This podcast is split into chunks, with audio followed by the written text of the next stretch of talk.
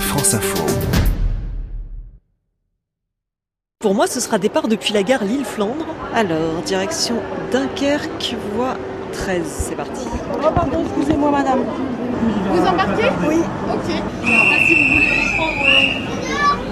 euh, Alors, on va essayer de courir.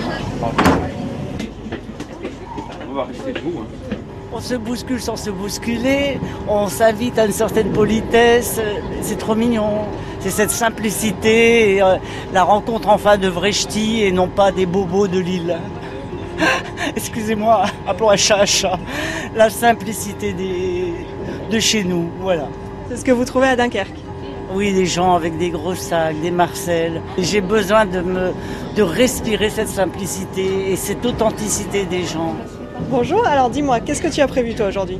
Ben, d'aller à la mer, j'ai pris des chips, euh, des jeux pour le sable, une serviette, des choses pour la plage. Lui aussi a prévu un gros sac. C'est Frédéric qui voyage avec sa femme et ses deux enfants. Et puis notre barda qui est tout là-bas.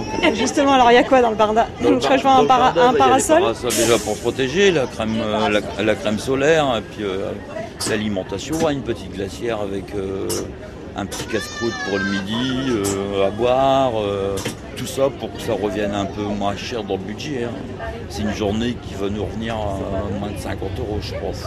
Comptant les tickets euh, et les activités qu'on pense faire là-bas, euh, la journée nous reviendra à moins de 50 euros. Il y a longtemps que je suis pas allé euh, une journée en vacances, je vais bien dire euh, 25 ans.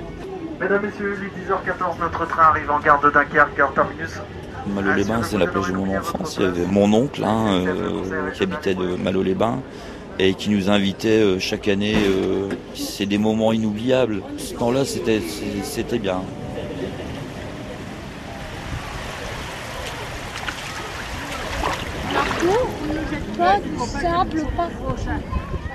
Je pense que je vais être bien là. Il y a l'embarras du choix en plus dans les activités.